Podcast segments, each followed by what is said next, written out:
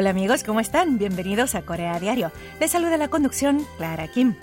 Hoy 22 de septiembre, y no sé si lo sabrán, es el Día Mundial sin Automóvil, una fecha designada considerando los daños que el uso de coches a gran escala provoca en el medio ambiente y con el objetivo de hacer un llamado a todos los habitantes del mundo a dejar dicho medio de transporte, aunque sea por un día, para probar medios alternativos de desplazamiento. En Corea aún no es del conocimiento general la existencia de esta fecha. Sin embargo, poco a poco la gente se está informando y, de hecho, en años recientes se organizaron caminatas urbanas con motivo del Día Mundial sin Automóvil, en un intento por reforzar las campañas para reducir la contaminación por vehículos de motor de combustión interna. En realidad, esto de reducir la contaminación depende más del compromiso individual de cada quien que de esos grandes y ambiciosos eslóganes. De ahí nuestra propuesta. ¿Qué tal si respondemos al llamado del Día Mundial sin Automóvil y dejamos de usar el coche aunque sea por este día? Seguro que nuestro planeta nos lo agradecerá. Ensayos y automóvil. Canta el grupo 015B, recordándonos que todo lo que estamos perdiendo entre el materialismo y las frivolidades que abundan a nuestro alrededor.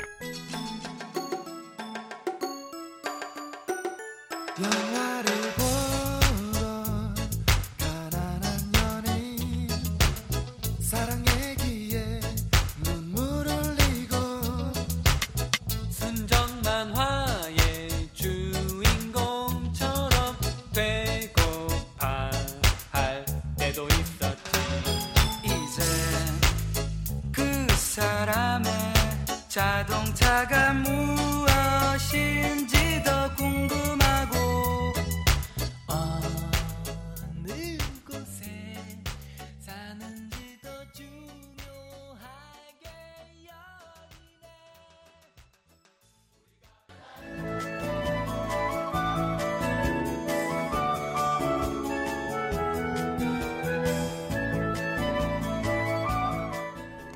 Finales de 2021, una pequeña protesta invadió las calles del barrio de Wolgedong, al noreste de Seúl. Los manifestantes, todos residentes locales, en su mayoría de edad avanzada, protestaban contra Shinhan Bank, uno de los cuatro mayores bancos de Corea del Sur. El descontento era por el anuncio que acababa de hacer dicho banco de que retiraría todas las ventanillas de su sucursal en la zona para reemplazarlos al 100% por cajeros automáticos y otras máquinas de banca digital. Y al intensificarse el enfrentamiento, máxime con la firmeza mostrada por el banco para proseguir con su plan, los manifestantes elevaron incluso una petición al Servicio de Supervisión Financiera, convirtiéndose esa pequeña protesta de barrio en una gran controversia social. Al final, Shinhan Bank se salió con la suya. Digitalizó su sucursal de Wolgedong, instalando cajeros automáticos adicionales y sistemas de banca por vídeo, y asignado a ella apenas un par de empleados para atender problemas técnicos simples o las necesidades más urgentes de los clientes. La digitalización parece indispensable a estas alturas en todos los sectores. Se ha vuelto una tarea ineludible en términos económico-comerciales, sobre todo ante una pandemia planetaria que nos ha obligado a renunciar a lo presencial y a recurrir a lo digital, a las actividades sin contacto. Pero pese a todas las ventajas de la tecnología, siempre hay quienes no pueden adaptarse al cambio. Y por eso, hoy hablamos de la aparición de los llamados marginados digitales. De este epígrafe se incluyen mayormente personas de edad avanzada, para quienes la velocidad de los procesos de digitalización es demasiado acelerada. Según el Banco de Corea, durante el primer semestre de 2022, las transacciones por banca online, incluyendo las realizadas por móvil, representaron más del 77% del total y el 92,9% usaba cuentas abiertas por Internet. Es decir, en ningún momento sus titulares se acercaron físicamente a una oficina bancaria. Esta situación obliga a los bancos a cerrar sucursales y disminuir sus servicios presenciales para mejorar su rentabilidad. El problema es que la demanda de servicios por ventanilla sigue existiendo y plantea a los bancos el dilema de rentabilidad versus responsabilidad. ¿Qué puede hacerse para hallar un equilibrio? se preguntan los bancos, mientras la disminución de sucursales físicas resulta inevitable. Algunos han encontrado alternativas como la banca ambulante ideada por KB, que consiste en visitas regulares de sus empleados a asilos o centros comunitarios para atender las necesidades de los clientes mayores. O también está la concesión de servicios, por la que los bancos delegan la atención al cliente para las operaciones más básicas a oficinas locales de correo o tiendas 24 horas, mucho más accesibles para los ciudadanos. Por ahora todas están en fase piloto, aunque tanto los bancos como los usuarios esperan que esas medidas permitan reducir la brecha y la marginación digital.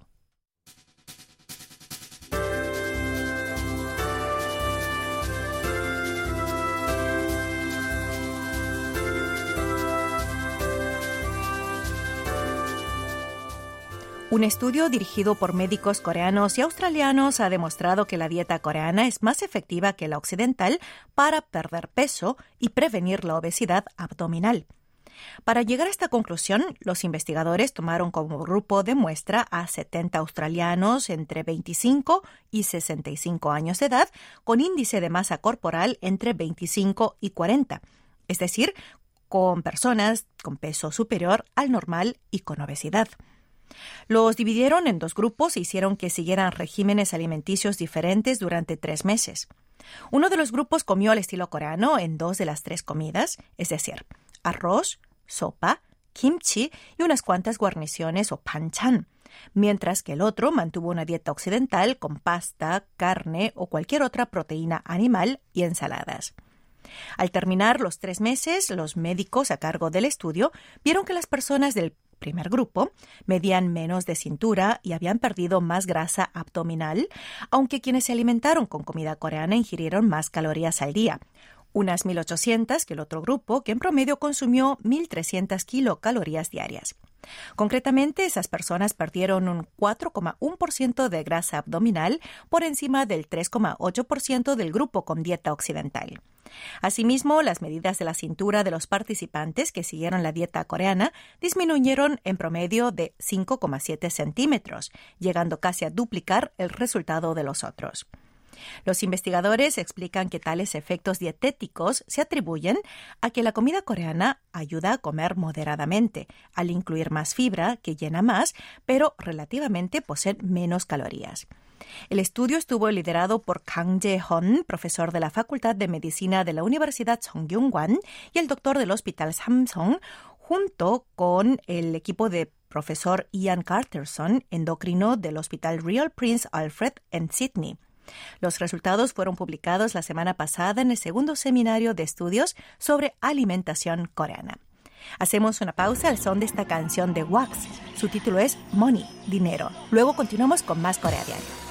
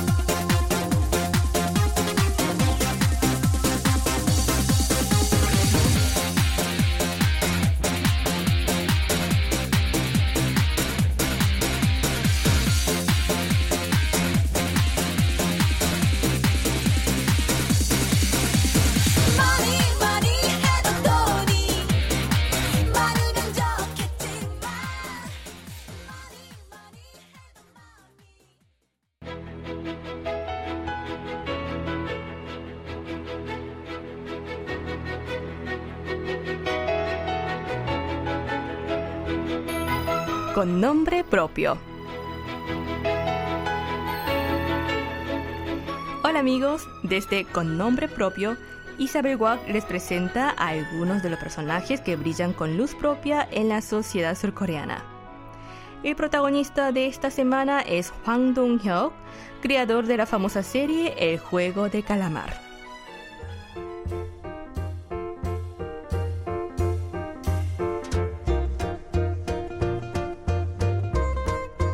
La serie surcoreana Squid Game o El Juego de Calamar hizo historia al llevarse a casa seis estatuillas en los prestigiosos premios Emmy 2022, entre ellas a la mejor dirección de serie dramática otorgado a Hwang Dong-hyuk. ¿Quién hubiera imaginado que el guion que comenzó a escribir en 2008, cuando pasaba apuros económicos, llegaría a coronarse como el programa más popular de Netflix en 2021? De acuerdo con la plataforma de streaming, la exitosa serie coreana escrita y dirigida por Hwang fue vista por 111 millones de usuarios en menos de un mes desde su lanzamiento, convirtiéndose en todo un fenómeno a nivel mundial. La nueva estrella de la pequeña pantalla nació en Seúl en 1971. Cursó estudios en el Departamento de Comunicación de la Universidad Nacional de Seúl, una de las mejores instituciones académicas de Corea en 1990. Desde ese periodo ya destacó como alumno interesado y preocupado por los problemas sociales. Después de graduarse hizo un máster en cine en la Universidad del Sur de California, Estados Unidos, donde filmó un cortometraje titulado Milla Milagrosa.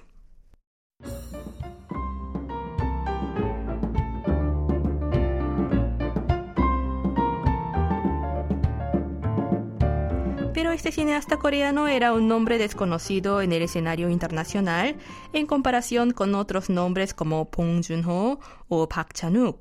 Pero en Corea es un director que cuenta con una reconocida carrera en el mundo de la gran pantalla. Debutó comercialmente en 2007 con el largometraje Mi Padre, basada en la historia real de un coreano adoptado por una familia estadounidense que busca a sus padres biológicos. La segunda película de Juan, El Crisol, inspirada en un caso real sobre abusos sexuales ocurridos en un centro especial para discapacitados, fue bien recibida por el público y la crítica en 2011. Sin embargo, su mayor éxito de taquilla fue la comedia que rodó en 2014, Miss Granny, que fue vista por nada menos que 8,6 millones de espectadores en el país. Su siguiente obra fue una película de drama histórico titulada La Fortaleza, estrenada en 2017. Fue también muy apreciada por la audiencia, tanto por las interpretaciones de sus actores como el desarrollo narrativo de los 47 días durante los cuales el rey Injo y sus cortesanos permanecieron en la fortaleza Namhan Sansong ante el asedio de las tropas del imperio Qing de China. Sin embargo, fue el éxito de la serie El juego del calamar que lo catapultó al éxito, pasando a ser considerado como uno de los directores surcoreanos más aclamados dentro y fuera del país, a tal punto que su nombre fue incluido entre las 100 personas más influyentes del mundo de 2022 por la revista estadounidense Time. Tras recibir el premio Emmy, el guionista y director Juan expresó que todos juntos habían hecho historia, al tiempo de decir que no fuese la última serie en un idioma diferente al inglés en ganar un premio Emmy, y que tampoco fuese el último para él. Para finalizar, añadió quizá el dato más importante para sus seguidores, que el juego de calamar volverá con segunda temporada.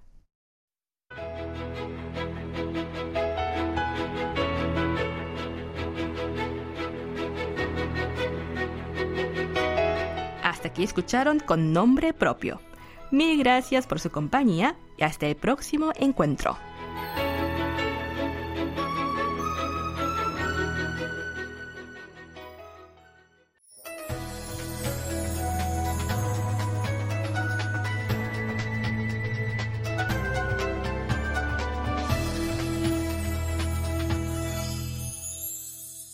KBS World Radio. Están escuchando Corea a diario. Hoy 22 de septiembre les acompaña en el micrófono Clara Kim.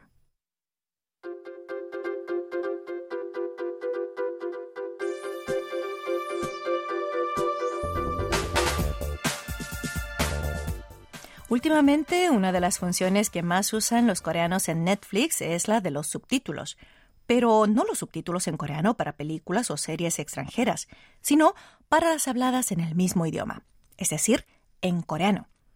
Algunos se preguntarán si es necesario, pero para sorpresa de muchos, entre los usuarios de Netflix en Corea, un porcentaje considerable activa los subtítulos en coreano, incluso al ver producciones coreanas, y considera útil dicha función, creada en un principio para garantizar el derecho audiovisual de las personas con discapacidad auditiva.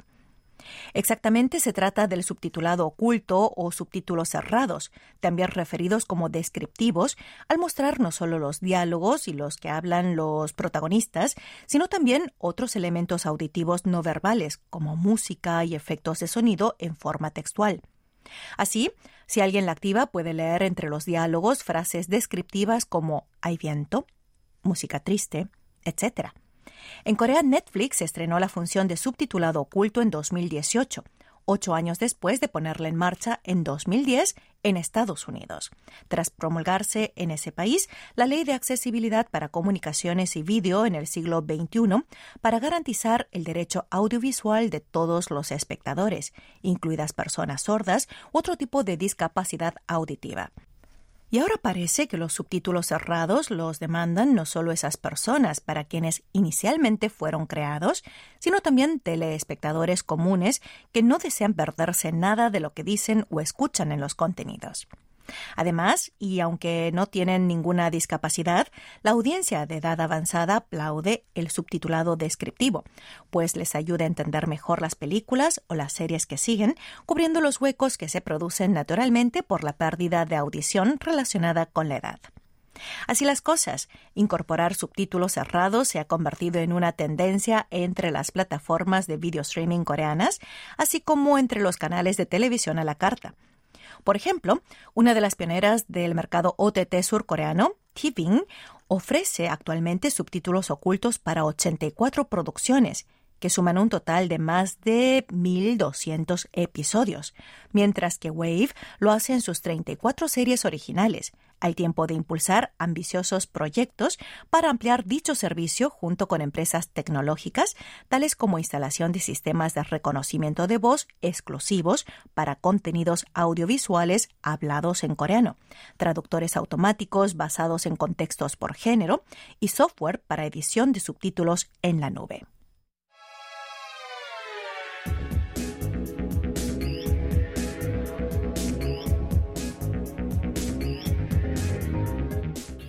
Bongterigi es una expresión propia del coreano que significa desconectarse. Antaño se usaba para describir momentos de inacción, cuando uno de repente perdía noción de realidad y se quedaba con la mirada perdida, interrumpiendo todo lo que estaba haciendo. Ahora, incluso los psiquiatras lo recomiendan como una buena manera de despejar la mente entre la incesante actividad que a diario realizamos desde que nos despertamos hasta que nos vamos a la cama, y más con la invasión de la tecnología que nos conecta todo aunque no queramos. El objetivo del concurso Desconéctate del río Han comenzó justamente considerando esa función pura del Bongterigi en 2016 y recientemente organizaron una nueva edición después de casi tres años de ausencia por la pandemia. Esta vez el concurso tuvo lugar cerca del puente Chamsugyo sobre el río Han y participaron unas 3.800 personas con distintas ocupaciones, incluidos estudiantes de secundaria, pequeños empresarios, policía y hasta celebridades. Siguiendo las reglas, todos se sentaron sobre el piso e intentaron desconectar completamente, sin decir nada ni hacer nada, mientras los organizadores medían la frecuencia cardíaca de los concursantes cada 15 minutos. Si las contracciones del corazón mostraban niveles estables o disminuían, implicaba una mejor desconexión. También los espectadores hicieron su papel al votar a quien le parecía estar más alejado del entorno. Finalmente ganó el concurso un joven de 30 años que se identificó como un aficionado al béisbol y seguidor del club Hanwha. Al recibir el premio reveló, medio en serio y medio en broma, que su secreto fue imaginar que estaba viendo un partido de Hanwha. El equipo es a menudo objeto de burla entre los fans por jugar mal y ocupar siempre las posiciones más bajas en el ranking de la Liga Beisbolística Coreana desde hace más de una década. Así con esta noticia concluye Corea Diario del jueves 22 de septiembre en el que les he tenido el gusto de acompañarles. El título de la canción que escucharemos es No te preocupes y está interpretado por el cantante Ijok. Espero que les guste y hasta aquí estuvo con ustedes Clara Kim.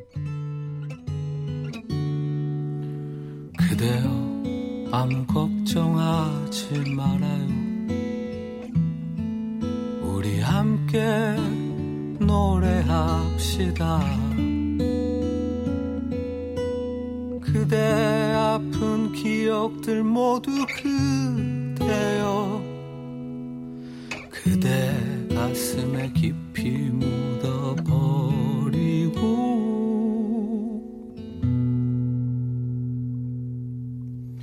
지나간 것은 대로 그런 의미가 있죠.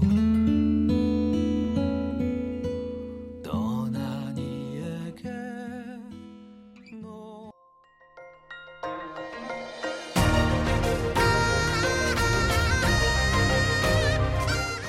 Acaban de escuchar el podcast de KBS World Radio. Hay muchos más contenidos en wall.kbs.co.kr barra Spanish. Gracias por seguir en sintonía. KBS World Radio.